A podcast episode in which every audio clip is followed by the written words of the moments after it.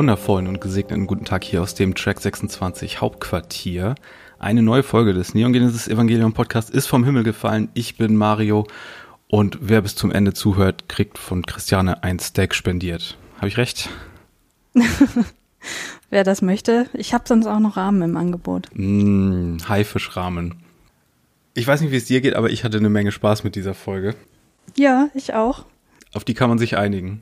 Auf jeden Fall, sie bietet so viel, wo man sich einlesen kann und drin verlieren kann. Und obwohl da noch ganz, ganz viel mehr kommt, aber es hat Spaß gemacht. Wir sind natürlich bei Folge 12, wie wir beim letzten Mal gesagt haben, was man auch so als Showdown oder als Höhepunkt des Action Arcs oder dem zweiten mehr oder weniger Handlungsbogen verstehen kann.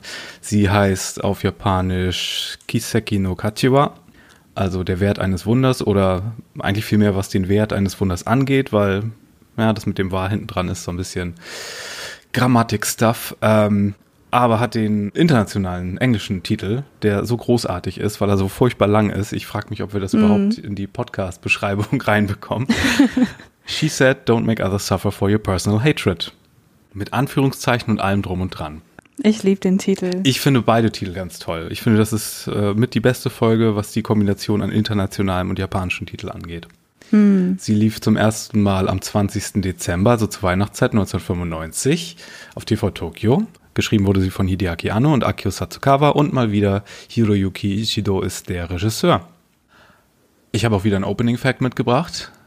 Eigentlich längst überfällig, das hätten wir längst mal machen müssen und vor allen Dingen nicht nachdem wir das Seele-Logo schon besprochen haben. Nämlich bei 1 Minute 20 im Opening sehen wir das Nerv-Logo und zwar, das Nervlogo besteht natürlich aus diesem roten Feigenblatt oder einem halben roten Feigenblatt, was natürlich zum einen an Adam und Eva im Garten Eden erinnert und an die Scham, die abgedeckt werden muss. Oder man könnte auch sagen, dass Aspekte von Adam verdeckt werden. So könnte man das passend machen. Aber vor allen Dingen steht da drunter natürlich noch ein Spruch. Und zwar God's in his heaven, all's right with the world. Und das stammt aus einem dramatischen Gedicht von Robert Browning, der 1812 bis 1889 lebte. Ein äh, englischer Dichter war das. Und der hat ein Stück geschrieben, das nannte sich Pippa Passes.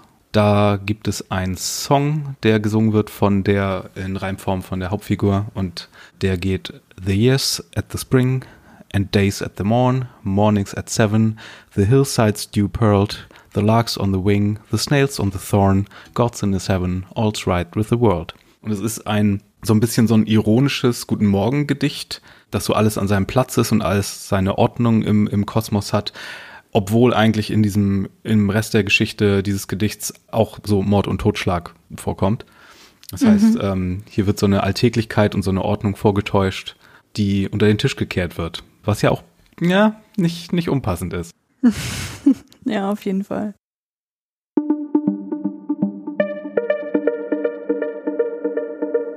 Ich würde sagen, äh, starker Anfang für diese Folge.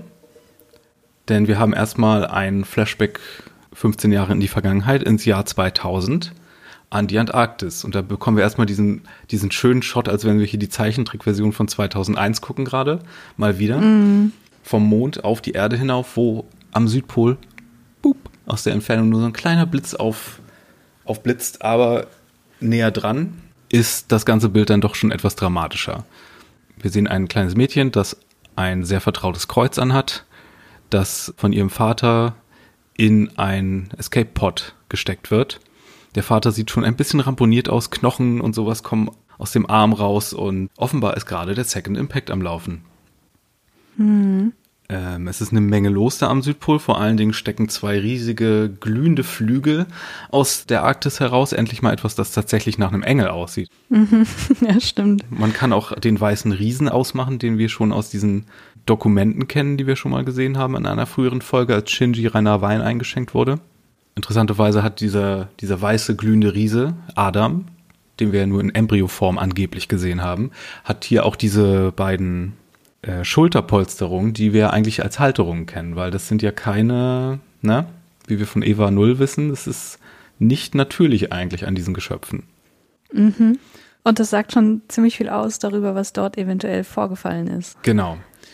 Und ja, dass die Evas und die Engel miteinander was zu tun haben. Das ist ja spätestens klar, wenn man dann auch den Umriss sieht von diesem weißen Riesen. Und der hat interessanterweise ja auch so ein so ein Kreis zumindest auf der Brust, was ja eher aussieht wie so ein Engelskern auch, den ja die Evas mhm. nicht haben. Aber weißt du, was mir ist letzte Folge noch was eingefallen, als ich die geschnitten habe?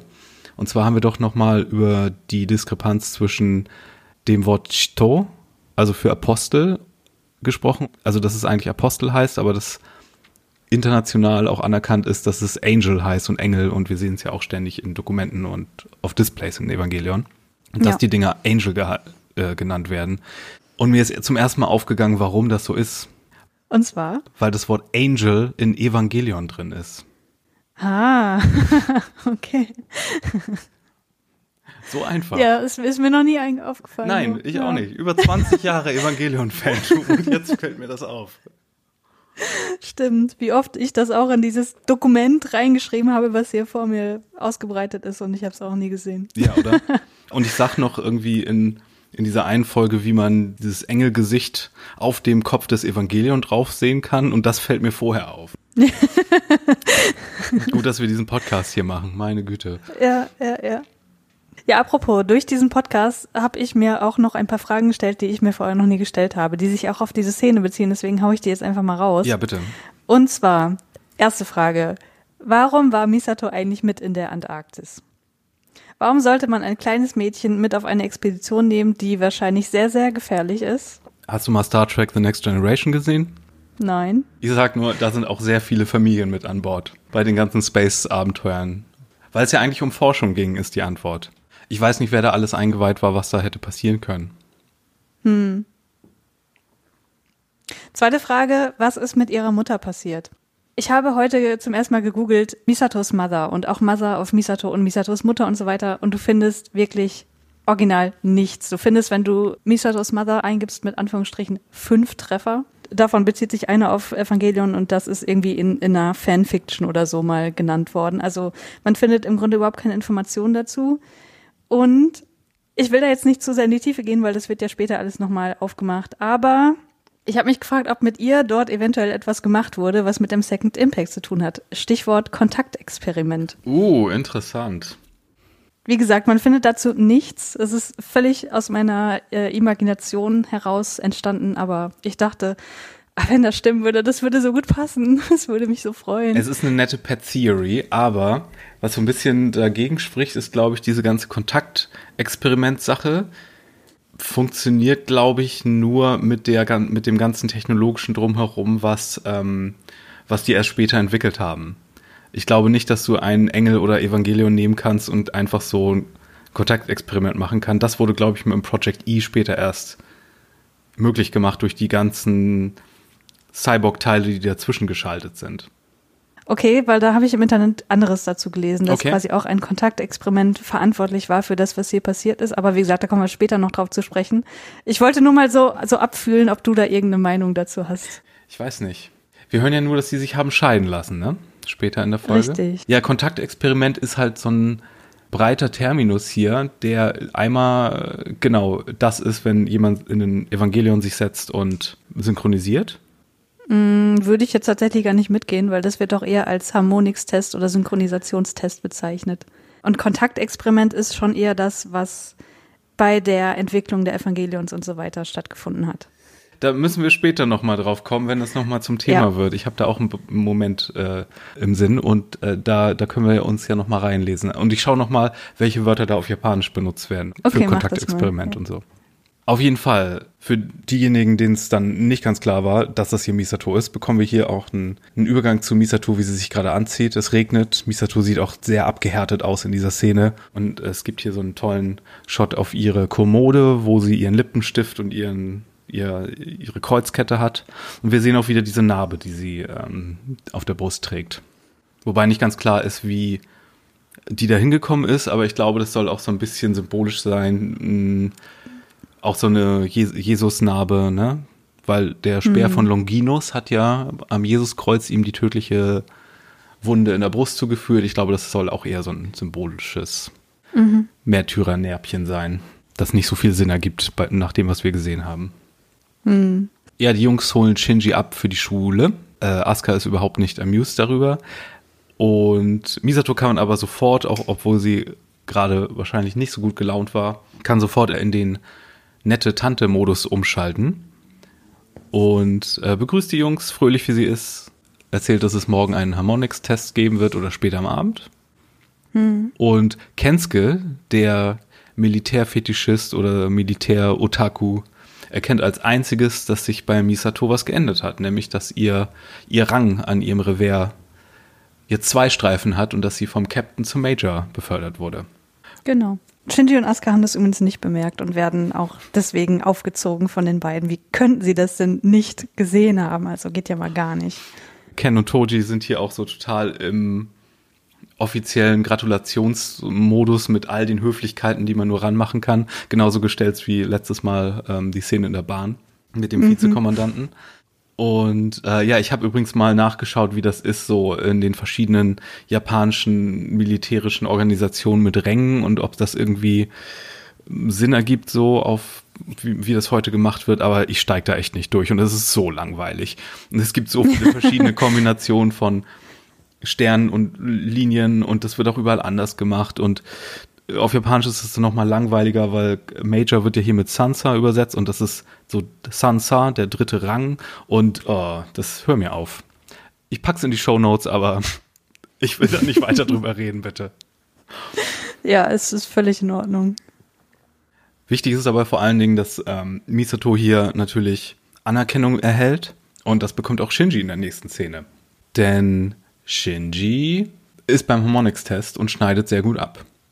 Aber nicht so gut wie Asuka natürlich, was sie definitiv betonen muss. Natürlich. Und trotzdem ein bisschen genervt ist davon. Äh, vor allen Dingen die Anzeige, die wir sehen, da ist Shinji aber trotzdem am stärksten. Aber ja. wenn man sich die Anzeige anguckt, sagt hier irgendwas von Danger und sonst was. Das heißt, diese Anzeige liest nicht nur den Synchronwert oder diese Anzeige, die wir, diese spezielle Anzeige, sondern sie misst diesen das Mental Toxicity Level. Genau, das Mental Toxicity Level. Danke, das hatte ich mir hier nicht rausgeschrieben. Aber man sieht ja auch Shinji ganz kurz, wie er ungute Gedanken bekommt oder schlecht drauf wird. Mm. Ähm, und kein, kein Wunder, die Kids sitzen da ja auch schon seit zwei Stunden drin oder sowas, wie die Anzeige auch sagt. Mm. Ich glaube, die Anzeige, das ist auch die, die so nach oben ging, kurz vor dem Berserker-Modus. Kann das sein? Das kann gut sein, das habe ich nicht mehr im Kopf. Ja, auf jeden Fall. Ähm, aber einsteigen tun wir in die Szene mit einem sehr coolen Shot von den drei Kids, wie sie mit Augen zu in ihren Entry-Plugs sitzen. Hm. Und man dieses Summen hört. Und das sind seit, weiß ich nicht, drei sehr attraktive Bilder, finde ich, von den Children. Ja, ja, ich mag das auch. Irgend so ein Redshirt sagt dann noch irgendwie so, oh, es ist so, als wären, als wäre Shinji geboren, um den Eva zu steuern. Weil er so gut abschneidet auf natürliche Art und Weise ohne das ganze Training, das Asuka bekommen hat.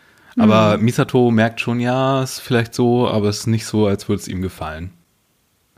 Und auf dem Weg nach Hause reden Shinji und Misato kurz darüber, wie sie sich beiden nicht so über ihre Anerkennung freuen können. Weil Shinji auch merkt, wie Asuka das nur verärgert und ja, diese ganze Sache mit der, mit dieser Bestimmung ist vielleicht auch nicht so cool. Also man merkt, dass Shinji immer noch darüber nachdenkt, warum er eigentlich diesen Roboter steuert. Das ist ja ein Thema, was uns irgendwie seit Folge 1 verfolgt. Mhm. Und ja, also hier geht's ja ganz viel darum, dass er sich was, also dass dieses Lob ihm irgendwie ganz viel bedeutet, aber ihm das auch unangenehm ist. Und dieser Satz, den Misato dann sagt, also er, er fragt ja irgendwie so, ähm, ja, warum, warum wird denn Aska sauer, wenn ich so gelobt werde? Und er sucht dann irgendwie den Fehler bei sich dafür und Misato sagt dann, naja, die wird sauer, weil du dich immer fragst, was andere denken. Der kommt irgendwie so aus dem Nichts, finde ich, in, an dieser Stelle und macht auch nicht so viel Sinn. Aber das wird dann später, glaube ich, nochmal ganz schön aufgegriffen und eine mögliche Erklärung dafür geboten, warum Misato genau das sagt hier an der Stelle. Ja, ich weiß gerade nicht, worauf ich hinaus möchte. Das kommt dann später nochmal. Ja, es ist auf jeden Fall eine, ein Thema, das sich durch die ganze Folge zieht. Wir hatten ja in den letzten Episoden immer mal wieder die Frage, ja, was sind die Engel eigentlich und wieso kämpfen wir gegen die und entweder sehr pragmatische oder sehr philosophische Antworten darauf. Und hier kommen wir wieder zurück zu der Frage, warum steuerst du den Eva? Nicht warum warum, warum kämpfst du gegen die Engel, sondern warum machst du persönlich diese Sache hier? Mm. Und das zieht sich sehr, sehr gut durch die ganze Folge und wird auch nochmal schön aufgegriffen in dem Moment später, mm, wenn das so ein Echo ist von der Szene, die wir früher schon mal hatten, als es ja auswechslos schien. Hm. Äh, erstmal äh, gehen wir aber weiter zu einer kleinen Feier. Kensuke hat Misato persönlich spontan eine kleine Party bei sich zu Hause organisiert. Hängt auch ein Schild an der Tür, da steht irgendwie herzlichen Glückwunsch zur Beförderung und dass es eine Party gibt, glaube ich nur. Ich glaube, da stand nur Glückwunsch zur Beförderung, Party und sonst was. Mm, okay. Ja, und Shinji fühlt sich nicht so wohl bei dem ganzen Tovabo. Es ist ihm alles ein bisschen zu viel, weil er halt so introvertiert ist. Ja, ja, ja, genau. Ich würde dazu gerne noch ein paar mehr Worte sagen. Habe ich mir fast gedacht. Ähm, Also man sieht ihn ja in dieser Szene äh, einfach nur so als Standbild, während Asuka sich irgendwie über äh, Kaji mit Hikari unterhält, dass der ja so toll ist und dass die drei Idioten aus der Schule halt nicht so cool sind wie er und so. Und ähm, da äh, fragt man sich irgendwie automatisch, ja, was, was denkt denn Shinji in dem Moment? Hört er Asuka zu? Wenn er ihr zuhört, würde ich sagen, denkt er daran, dass Asuka doch vor ihm lag und Mama geflüstert hat und wahrscheinlich denken wird, ach komm, du bist doch auch noch ein Kind, Kaji würde ich niemals als Frau ansehen. Aber egal, was er denkt, er ist halt irgendwie komplett woanders so. Und Misato spricht ihn ja dann darauf an, so hier äh, ist immer noch ein bisschen stressig für dich, ne, so größere Gruppen. Und da sagt er auch, ja, ist nicht so richtig mein Ding. Und da musste ich natürlich wieder an eine psychische Störung denken, die genau das charakterisiert, nämlich die Sozialphobie. Und ich habe mich so ein bisschen gefragt, ob das bei, also ob das auf Shinji zutrifft. Ähm, soziale Phobie ist ja dadurch gekennzeichnet, dass die Betroffenen Angst haben, sich in der Öffentlichkeit zu blamieren oder unangenehm aufzufallen und unter der Angst leiden, ja, von ihren Mitmenschen irgendwie negativ bewertet zu werden. Und ähm, die haben halt auch ein niedriges Selbstwertgefühl meistens ähm, und eine starke Furcht vor Kritik, was wir, glaube ich, in der allerersten Folge schon mal besprochen hatten. Und das Vermeidungsverhalten, was die dann zeigen, das kann zu völliger sozialer Isolation führen. Aber ich glaube tatsächlich eigentlich nicht, dass das auf Shinji zutrifft, auch wenn das jetzt irgendwie genauso äh, ins Schwarze trifft, weil diese Sozialphobie eben auch oft begleitet wird von körperlichen Begleitsymptomen wie Erröten oder Schwitzen und oftmals dann später eigentlich zu einer Angst vor der Angst wird. Also dass die Leute nicht mehr, also schon noch Angst haben vor der Situation an sich, aber vor allem auch, dass sie irgendwie rot werden und dass die Leute das dann merken. Aber Shinji ist schon derjenige, der am öftesten die Anime-Striche auf dem auf der Backe hat und äh, anrötet. Das stimmt, das stimmt. Ähm, die Übergänge von Schüchternheit zu Sozialphobie sind halt auch irgendwie fließend. Mhm. Ich glaube aber nicht, dass das bei ihm hier irgendwie pathologisch ist. Ich glaube, der ist einfach nur introvertiert, wie du das ja gerade auch schon gesagt hast. Also ich würde sagen, er hat ganz klar eine Tendenz zum sozialen Rückzug. Das sehen wir ja immer wieder. Aber ich glaube, das ist so ein genereller Wesenszug seiner Persönlichkeit und nicht so was wie eine Störung, was was obendrauf kommt, weißt du, wie ich meine? Und dafür spricht halt auch, dass er betont, dass er den Krach und das Tovabo irgendwie nicht so mag, weil introvertierte Menschen sich unter anderem auch dadurch auszeichnen, dass die sehr reizempfindlich sind. Und das hat eigentlich mit Sozialphobie nichts zu tun. Okay, ja. Ich finde immer, bei diesen Sachen muss man alle Szenen im Evangelion rausnehmen, weil der Evangelion ja irgendwie sein, wie, wie ich meinte, sein erwachsenes und männliches Alter Ego ist und sein, sein starkes mm mhm. quasi semi-ich. Und Evangelion ist ja auch sehr inspiriert von Devilman, äh, diesem alten Go Nagai Manga und Anime. Ähm, und da geht es ja auch um diesen introvertierten Jungen, der von so einem Dämon besessen wird und dann immer zu diesem starken Devilman äh, wird, der äh, alles auseinander nimmt und super potent ist und alles sowas. Mhm. Wurde ja zuletzt für Netflix neu interpretiert von Masaaki Yuasa, der auch diesen Katastrophenroman jetzt verfilmt hat für Netflix, Japan singt. Der ist gerade rausgekommen, empfehle ich sehr, ist aber sehr, sehr dramatisch. Allein die erste Folge war ich schon total fertig danach. Ähm, okay. Aber sehr gut. Kleine Empfehlung am Rande.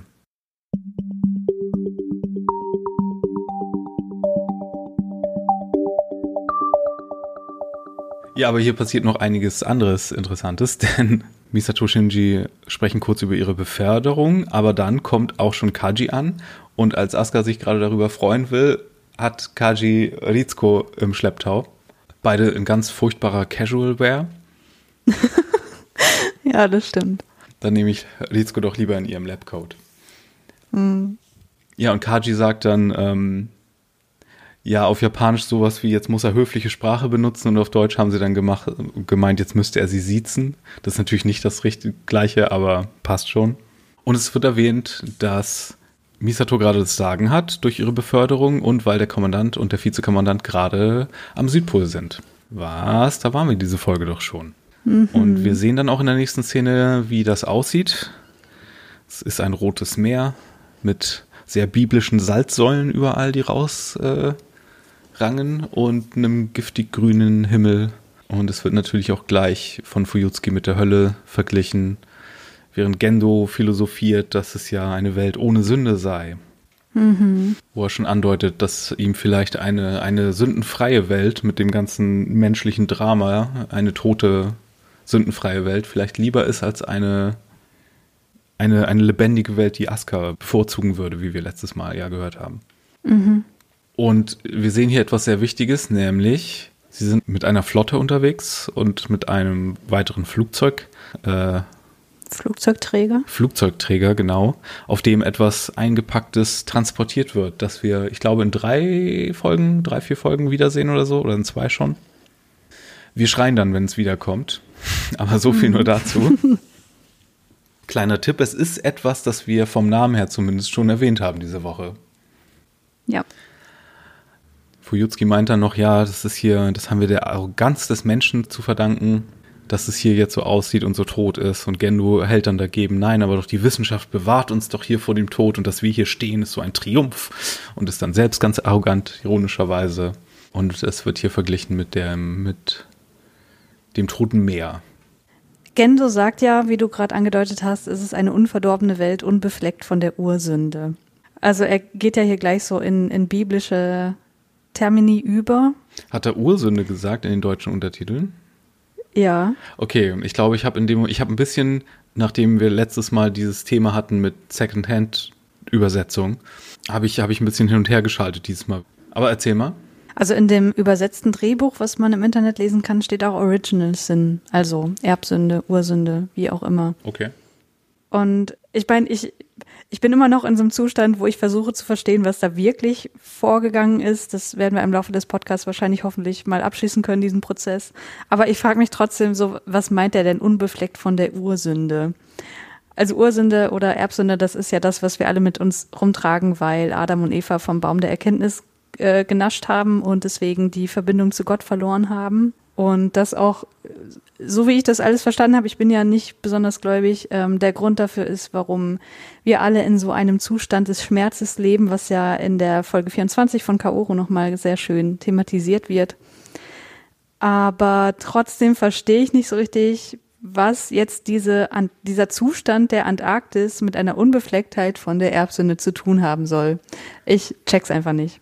Na, ich glaube, das ist eher im übertragenen Sinne, weil Gendo meint, hier ist hier ist weiter nichts los. Das ist hier eine, das ist ja auch, ähm, dieses rote Wasser wird ja auch immer mit der U-Suppe in Verbindung gebracht. Also bevor die Menschen ins Spiel kamen, aber Erschöpfung schon so ein Ding war. Mhm.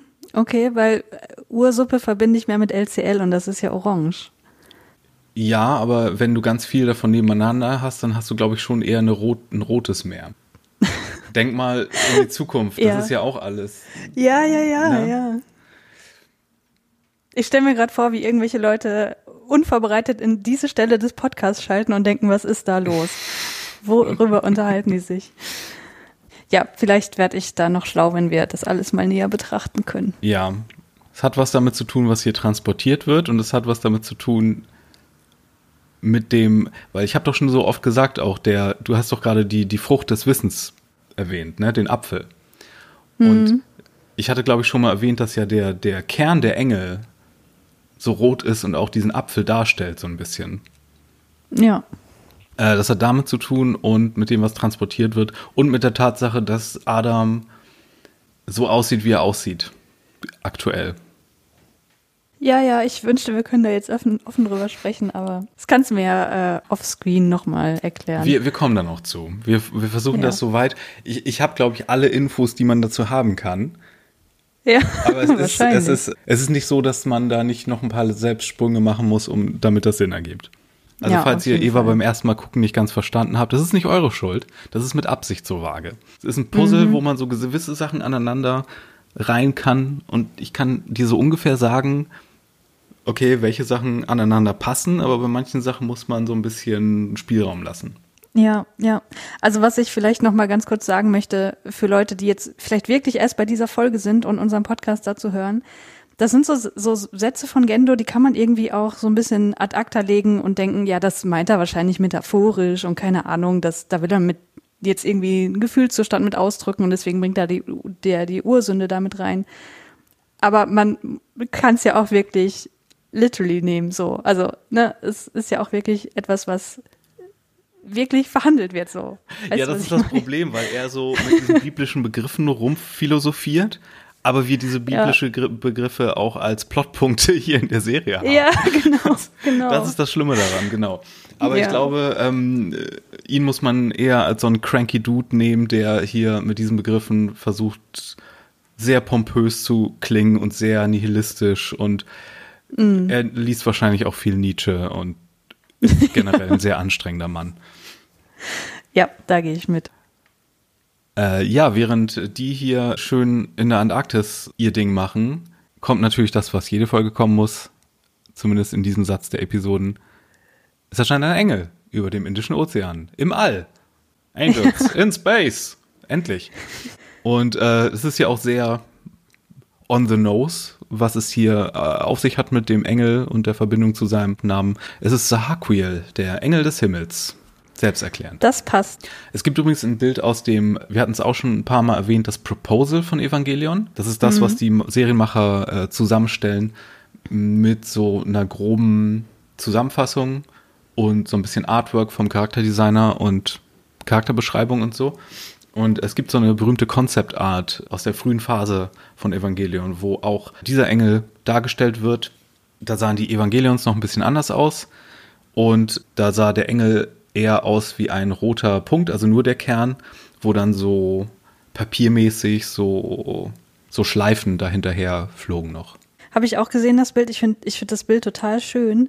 Aber wenn ich mir vorstelle, dass das das Engeldesign wäre, würden wir wahrscheinlich jetzt sagen, oh Mann, sieht der lame aus. Nee, ich glaube, wenn der wirklich so ethereal aussehen würde und so ungreifbar, dann wäre das schon wieder cool. Aber das ist halt so eine Sache, die eher so in so Concept Art funktioniert und dann nicht so in so mm. einer mehr greifbaren äh, Sendung. Ja, obwohl wir haben ja für später fast so einen, der mehr danach aussieht, ne? Mhm. Denk mal an Folge 23. Ja, ja, ich, ich weiß, was du meinst. Auf jeden Fall, dieser Engel sieht so aus, also man sieht ja so ein, ein Satellitenbild, wie, wie er da so schwebt. Und ich kann mir so richtig vorstellen, wie die Leute da sitzen und denken, ernsthaft? Das ist das, womit wir uns jetzt auseinandersetzen müssen. Es ist einfach, es ist so over the top, dass mm. es mhm. schon fast lächerlich wirkt. Obwohl, ist der hier schon in Space oder denke ich da an einen anderen? Ist er nur über dem Ozean. Naja, der ist auf jeden Fall irgendwo in irgendeiner in der Atmosphäre. Stratosphäre oder sowas, genau. Ja, er ist ziemlich weit ja. hoch. Wir bekommen später noch einen Engel, der wirklich aus dem Weltall schießt und ein bisschen schwieriger zu erreichen ist. Aber er, er ist hier wirklich mit allen Wassern gewaschen, denn er verwendet sein AT-Feld, um so kleine Droplets alle zwei Stunden auf die Erde zu schießen. Und damit korrigiert er sich immer wieder und guckt, ja, bin ich näher dran jetzt hier, da wo ich hin muss und wird sich am Ende komplett selbst auf den Boden stürzen. Ich weiß nicht genau, wie die das wissen, aber das nehmen die wahrscheinlich an und wird dann selbst zu einer riesigen Bombe, die alles im größeren Umfang auslöscht, inklusive Hauptquartier. Und ja, es ist, äh, die N2-Bomben sind natürlich auch wieder nutzlos. Und ähm, diesmal komplett nutzlos. Also nicht mal so, dass da irgendwie ein bisschen Schaden entsteht, sondern einfach gar nichts. Genau. Ja, und wenn hier äh, ein dritter Ashinoko-See kommt, wäre es okay, aber wenn der fünfte Fuji-See kommt, dann würde das langsam in den Ozean übergehen und dann ist auch alles weg, inklusive Hauptquartier. Sogar der Supercomputer Magi empfiehlt einstimmig eine Evakuierung.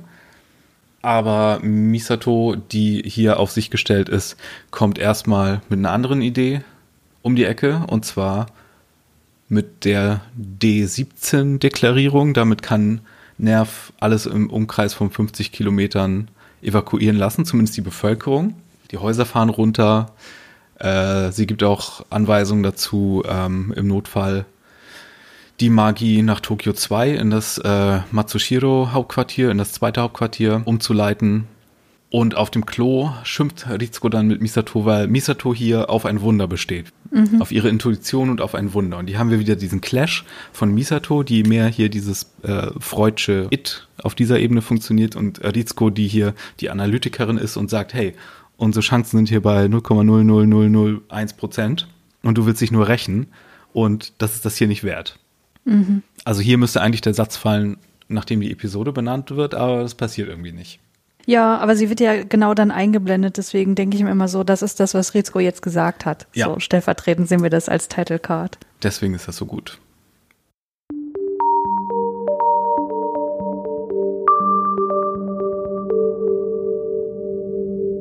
Ja, der Plan klingt auch ziemlich verrückt, den Misato sich hier ausgedacht hat.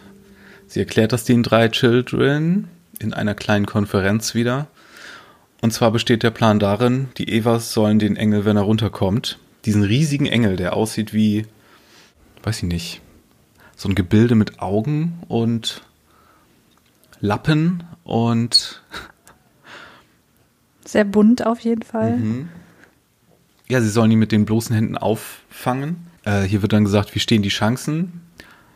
Das weiß nur der Himmel, heißt das in der englischen und deutschen Synchro, obwohl sie eigentlich sagt, das weiß nur Gott.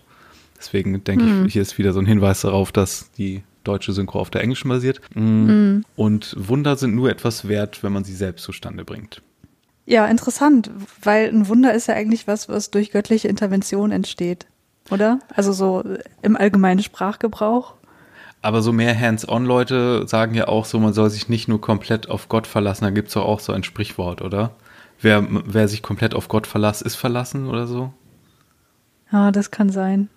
Also man muss selbst genau. zum, man muss selbst zum Boten Gottes werden und zum, zum nicht Sprechrohr, zum zum Akteur. Zum Akteur Gottes, im Namen Gottes und sowas, um ein Wunder wahr werden zu lassen. Dann meint sie noch so, hey Kids, wollt ihr ein Testament machen? ja. Ganz smoother Übergang. Und dann kommt was super, super Gutes und zwar ähm, Misato ist so ganz außer sich, dass sie sagt, und wenn wir das alles geschafft haben, spendiere ich euch ein Steak. Und das ist eine der besten Szenen mit Asuka und Shinji zusammen, weil sie sich hier so wirklich verschwören, ja. um so zu tun, als wenn sie das auch so, hey, super. Mhm. Nur wenn Misato weg ist, sich darüber zu beschweren, wie armselig diese Second Impact Generation ist. ja, aber man muss sagen, das erste, was Asuka danach macht, ist, sie holt eine Speisekarte eines Restaurants raus, um zu gucken, was sie nachher Leckeres bestellen könnte. Und da fühle ich sie doch wieder sehr, das würde ich genauso machen. ja, und wir erfahren, dass Ayanami kein Fleisch mag. Mhm. Was damals, als ich das vor 15 Jahren geguckt habe, immer total exotisch auf mich gewirkt hat. Jetzt ist es natürlich total normal so. Ja, aber bei ihr hat es, glaube ich, noch so einen anderen Grund vielleicht, warum sie so Körperlichkeit nicht so mhm. alles, was damit zu tun hat, mit diesem Aspekt der Existenz. Ja, auf jeden Fall. Aber es ist sehr on-brand für sie, finde ich. Dass Ayanami Vegetarierin ist, das passt schon. Hm. Bist du Vegetarierin? Nee, ich, also fast würde ich sagen. Ich esse hm. vielleicht einmal die Woche noch Fleisch. Wie bereits erwähnt, dass äh, der Engel ist riesig und auch das potenzielle Einschlagsgebiet von ihm ist riesig. Und worauf man sich hier jetzt verlässt bei der Positionierung der drei Evangelions ist weibliche Intuition. Hm. Und dann sagt Shinji noch, Misato hat noch nie im Lotto gewonnen. ja. Hier kommen wir dann zu diesem Episodentitel zurück, denn ja, der Wert eines Wunders. Es ist wieder eine auswegslose Situation wie in Folge 6 schon, wo äh, Shinji und Rei dachten so, oh, das geht hier bestimmt nicht gut. Und diesmal fragt Shinji Asuka aber, warum sie den Eva steuert. Und mhm. äh, sie, ihre Antwort ist im Grunde, ja, Selbstdarstellung. Ja. Und Shinji weiß es immer noch nicht so recht. Und dann sehen wir einen total tollen Shot, finde ich. Also Den wenn die drei so von hinten zu sehen sind. Ja. Ach so, ich ja, dachte, ja, du meinst, genau. wenn Asuka sich zu ihr dreht und so. Das natürlich auch, ja, das mag ich auch sehr, Den wo sie dann fragt, du auch sehr oft na, auf Twitter. Ja, der ist ja auch total, der ist so schön expressiv. Sie fragt ja dann so, na, hast du Ayanami auch schon gefragt? Hm. Aber nee, ich rede von dem Moment, wo man sie so von hinten sieht und dann das Gitter aufgeht oder so und sie dann nur noch als Silhouetten zu sehen sind vor den Evangelions. Nee, ich glaube, sie kommen mit dem Fahrstuhl hoch und werden im Cage. Ja, so. genau, genau. Ja, das habe ich mir aber auch genau. rausgeschrieben, genau. dass das ein super Shot ist. Misato möchte dann alle nach Hause schicken, also äh, Maya, Shigeru und Makoto, aber die bleiben alle heldenhaft vor Ort, weil sie die Kinder nicht im Stich lassen wollen. Obwohl Misato dann gleich darauf sagt, das ist eigentlich ziemlich unnötig, denn es gibt keinen Ort auf dieser Welt, wo es so sicher ist wie im Evangelion. Egal was passiert, das AT-Feld würde die beschützen. Shinji hat dann noch einen kleinen Flashback zu einem Moment, wo er Misato gefragt hat, warum sie überhaupt bei Nerv ist, also die gleiche Frage. Und sie äh, offenbart hier dann in einem ganzen Absatz ihre ganze Hintergrundgeschichte, nämlich dass ihr Vater Wissenschaftler war und sich komplett dem verschrieben hatte. Ähm, sie hat ihn aber gehasst und sogar die Scheidung unterstützt oder befürwortet, könnte man vielleicht eher sagen. Mhm. Und äh, Shinji sieht da sehr viele Parallelen zu sich selbst. Und der Konflikt, den Misato in sich rumträgt, ist, dass sie ihren Vater eigentlich nicht leiden konnte, aber er ihr das Leben gerettet hat. Und mhm. sie jetzt so eine gewisse Obligation spürt, sich in seinem Namen rächen zu müssen, obwohl hier dann auch die Frage ist, ist das wirklich ihr Hass? Ist das wirklich, will sie sich hier nur frei machen, wie Asuka letzte Folge von diesem, äh, von dieser Dankbarkeit, die sie Shinji gegenüber empfinden musste, mhm. die sie nicht haben wollte. Und das ist ja, wenn das nur eine Rache-Story wäre, wäre das ziemlich langweilig als Hintergrundgeschichte. Aber dieser Aspekt, dass sie ihn eigentlich gehasst hat, äh, das ist schon interessant. Ja, auf jeden Fall. Also was man auf jeden Fall merkt, ob das jetzt mit der Rache wirklich der einzige Grund ist oder der vordergründige Grund, sei mal dahingestellt, aber man merkt auf jeden Fall, okay, die hat den Tod des Vaters noch nicht akzeptiert. Ja, sie meint ja selber, sie möchte, sie müsste jetzt diese Rache vollenden, damit sie weitermachen damit kann. Damit sie sich Leben. von ihm befreien ja. kann, genau. Ja. Und äh, optisch wird uns hier auch sehr viel Shinji-Gendo-Material noch eingeblendet, weil Shinji, äh, wie gesagt, Parallelen dazu sieht und entscheidet sich dann zumindest auch für Misato nicht wegzulaufen. Dazu noch eine kleine Anmerkung. Da sehen wir ja wieder diese schnell hintereinander geschnittenen Shots, ne? Und das hatten wir ja auch am Anfang schon mal, wo ich auch geguckt habe, was wird da eigentlich genau gezeigt. Und da waren so ein paar Sachen dabei, wo ich äh, gesagt habe, hä, verstehe ich einfach eigentlich nicht, so das macht gerade nicht so einen Sinn. Äh, und hier ist auch wieder was drin, was keinen Sinn ergibt, zumindest vordergründig nicht. Nämlich man sieht in einem Shot Mitglieder des Rats, mhm. die Shinji ja eigentlich gar nicht kennen kann. Das ist ja auch mehr für uns, aber hast recht, ja. Hier hören wir dann auch auf einmal eine Action-Szenen-Musik, die wir noch nie gehört haben. Ist fast so spektakulär wie in Folge 9 mit dem Musikengel. Und dann geht's hier dam dam dam. Dam dam dam. Weil das ja auch eine der spektakulärsten Action-Szenen ist, die wir hier in äh, der ersten Hälfte der Serie haben, denn es fühlt sich vom Scope her schon wieder so groß an wie in Folge 7 mit, mit der Atomalternative zum Evangelion. Weißt du, was ich meine? Dass es sich wirklich mhm. so groß wie ein Godzilla-Film anfühlt, weil hier so viel auf dem Spiel steht und so viel geplant werden musste. Und ähm, das fühlt mhm. sich schon richtig größer an vom Scope her. Der Engel kommt runter, die Kids laufen los und man merkt wirklich, wie viel Schwere in den Evangelions ist und wie viel von der Umgebung sie irgendwie in Mitleidenschaft ziehen, dass sie da so durchkrachen und auch, dass Shinji wohl mit seinem AT-Feld irgendwie auch so einen Drive bekommen kann, dass er ein bisschen schneller laufen kann. Mhm, ja. Das sehen wir danach Stimmt. aber nie wieder. Das war so eine ja. ein Einmalidee. Ja. Shinji fängt ihn dann auf einem Hügel als erstes auf. AT-Feld aktiviert, versucht es zu stemmen, alles. Asuka kommt hinzu, verstärkt das AT-Feld. Rei macht sich mit ihrem Progressive Knife ebenfalls auf dorthin und Nee, sie haben beide äh, Progressive Knives, ne? Sie hat genau. das, äh, sie öffnet damit das AT-Feld, Aska sticht zu und dann gibt es trotzdem noch eine Explosion, die wahrscheinlich nicht so stark war, wie als wenn das nicht gut gegangen wäre. Aber der gesamte Berg, auf dem wir uns gerade befanden, wird zum neuen Krater und ist dann wahrscheinlich mhm. der nächste, ja, wo auch immer das gelandet ist, See. Und äh, Misato ist natürlich stolz wie Lumpi. Ja. Und sogar der jetzt wieder zugeschaltete Kommandant Ikari, weil irgendwie hatte der Engel selbst Interferenzen verursacht, sodass man nicht kommunizieren konnte mit dem Commander. Mhm. Und selbst er sagt sowas wie gut gemacht, Shinji. Obwohl er vorher nur fragt, ist der Pilot von Shogoki anwesend und nicht ist mein Sohn da. Ja. Also er sieht da eher eine Funktion. Ja, und in einem überraschend sensiblen Moment in der Abschlussszene ähm, gibt Asuka zu, dass sie weiß, dass Misato nicht so viel Geld hat und lässt sich aufs äh, Rahmen statt Steak ein. Aber da kann Rey ja auch dabei sein. Das ist ja auch Genau, das schön. ist mit der Ich fand es übrigens auch schön, dass, dass Asuka, als es um das Steak ging, auch gesagt hat, diesmal kommst du aber mit, Ray, ne? Weil du warst ja bei der Feier schon nicht dabei, dass sie da offenbar diejenige ist, die auch auf sie zugeht und die Initiative ergreift, dass Ray mit dabei ist. Eigentlich würde man denken, das passt nicht so richtig zu Asuka, aber sie macht es ja schon und ähm, finde ich ganz schön. Ja, und Asuka ist offensichtlich gesellig. Das hat sich ja letztes Mal auch gezeigt in der Abschlussszene, wo sie meint, ihr ist eine beleuchtete Stadt lieber. Hm. Und äh, wenn keiner da ist, ist halt auch keiner da, der sie bewundern kann. Ja.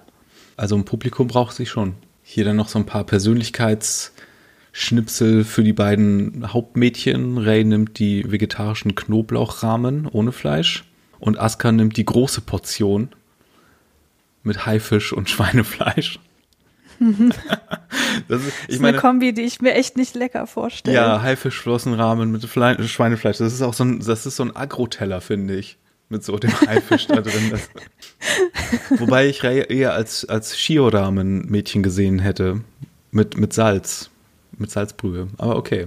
Hm. Shinji glaubt jetzt endlich den Grund gefunden zu haben, warum er Evangelion steuert, weil er das Lob seines Vaters hören wollte. Und ich bin so froh, dass Asuka hier noch das letzte Wort hat. Ja. Oh, Doni Bakade. Du bist wirklich ein Idiot. Weil ich meine, das kann es ja wirklich nicht sein. ja, man denkt auch nur, ach Shinji, du hast noch so viel vor dir. Ja. Es ist fast so ein netter Moment, den man eigentlich fast so hinnehmen möchte als Ausklang für die Folge. Aber es ist wirklich so, was? wenn man einen Moment darüber nachdenkt und wenn man, nee, nein.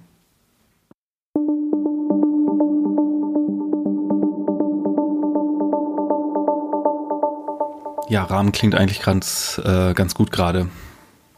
Hast du, bevor ich mich in die Küche begebe, noch abschließende Gedanken zu der Folge? Also ich würde gerne noch ein bisschen was zu dem Engel sagen. Der ist ja schon ziemlich gefährlich und man hört ja auch immer wieder, dass der so ein super krasses AT-Field hat und deswegen ähm, sehr viel Schaden anrichten kann und so weiter. Aber mal ganz ehrlich, so richtig intelligent geht er jetzt auch nicht vor, weil ich denke mir, wenn ich dieser Engel wäre, würde ich schon mal abwarten, bis ich wirklich ähm, Tokio 3 erreicht habe, weil da ist er ja zum Ende auch nicht, dann würde ich ein bisschen von mir runterfallen lassen, um schon mal die Geofront aufzudecken und dann würde ich mich da reinfallen lassen. Das mhm. finde, das fände ich einen, einen sehr effizienten Weg, um das Ganze schnell hinter mich zu bringen. Deswegen, ähm, so gefährlich das auch alles ist, frage ich mich, wenn der einfach runtergekommen wäre, hätte das so einen riesen Impact gehabt? Ja, das ist so ein bisschen gestellt, die Gefahr hier, gebe ich zu. Aber ich finde es ganz interessant, dass die Trades, die die Engel haben, auch so ein bisschen beliebig verteilt sind. Das ist nicht so, dass die sich so in einer Richtung in effizientere Monster verwandeln und die immer intelligenter und immer besser ausgestattet werden, sondern dass das so ein bisschen beliebig auch ist. Weißt du, was ich meine? Ähm, mm. Genauso wie halt die Schöpfung ja auch ironischerweise beliebig ist und nicht Intelligent Design. Ja, das stimmt. Und, und das macht es hier ganz interessant, weil du dann immer an den äh, Vor- und Nachteilen des Engels als Stratege vorbeiarbeiten musst. Und das ist ja auch so die Krux an so diesen vielen Godzilla-Filmen, wo, wo Godzilla so als Naturkatastrophe behandelt wird und man dann irgendwie so Kniffe finden muss, um daran vorbeizuarbeiten an den Monstern. Mhm. Aber ja, hier einer der imposanteren Engel. Ja, das auf jeden Fall. Und äh, eine sehr imposante Evangelion-Action-Szene. Ich mag diesen Moment, wenn Shinji das ist, glaube ich, auch ein Moment, der in, in im Rebuild-Film ziemlich cool ist. Wenn Shinji so über diesen einen Hügel springt in Eva 1 mhm. und dann so mhm. runter, dann läuft er auf so eine Straße und die nimmt er auch so total mit und raus. Ja. Den ja. Betonbelag davon und so. Auch wenn sie über die Strommasten drüber springen ja. und so. Und wenn das alles in dieses violette Licht gehüllt ist von dem AT-Feld, ja. ähm, das ist ja. ästhetisch natürlich auch sehr spannend total. Und ich mag das auch, wie Ray mit ihrem Progknife das AT-Field aufreißt und Asuka dann da rein donnert. Das ist so, das ist so martialisch. Ich glaube, das ist auch die einzige Szene, in der wir die Mädchen mit dem Progknife sehen. Ich glaube, Shinji hat das sonst. Auch eine der besseren Folgen aus der ersten Hälfte der Serie. Wir sagen ja hier immer, ja, das ist ganz gut und so.